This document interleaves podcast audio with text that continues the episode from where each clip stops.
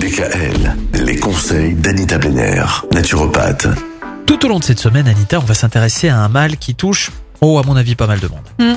Le fameux mal de dos. Oui. Alors, comment on trouve la cause du mal de dos? Alors quel adulte normalement constitué n'a pas eu mal au dos ou au moins une fois dans sa vie hein? Donc c'est la zone lombaire, c'est-à-dire le bas du dos, qui est le plus souvent touchée.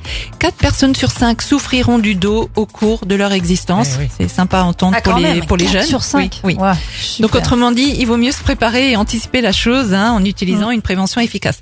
Alors, il faut trouver la cause. Effectivement, ça peut être des douleurs d'origine neurologique, comme l'endroit est vraiment truffé de nerfs. Il faut chercher à savoir si ce n'est pas une hernie discale, un canal lombaire étroit. On en, en observe de plus en plus les canals lombaires étroits. hein. Si ce n'est pas de l'arthrose, tout ça, ce sont des diagnostics qui sont faits. Faut faire des radios pour ça. Et très fréquente, l'arthrose est une dégénération douloureuse des articulations affectant principalement le cartilage. Et lorsqu'elle touche le dos, ben, l'arthrose crée des, des ostéophytes et donc des risques de canal lombaire étroit. Il y a aussi l'usure de l'articulation qui est elle-même euh, très douloureuse.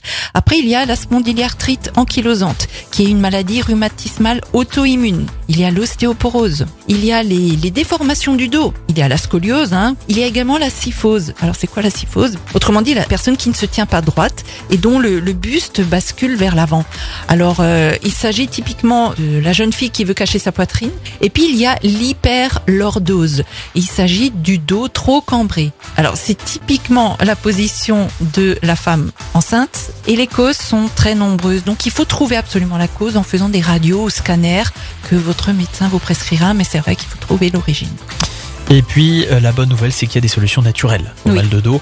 C'est ce dont on va parler tout au long de la semaine. Phytothérapie, aromathérapie, tout ça. Voilà.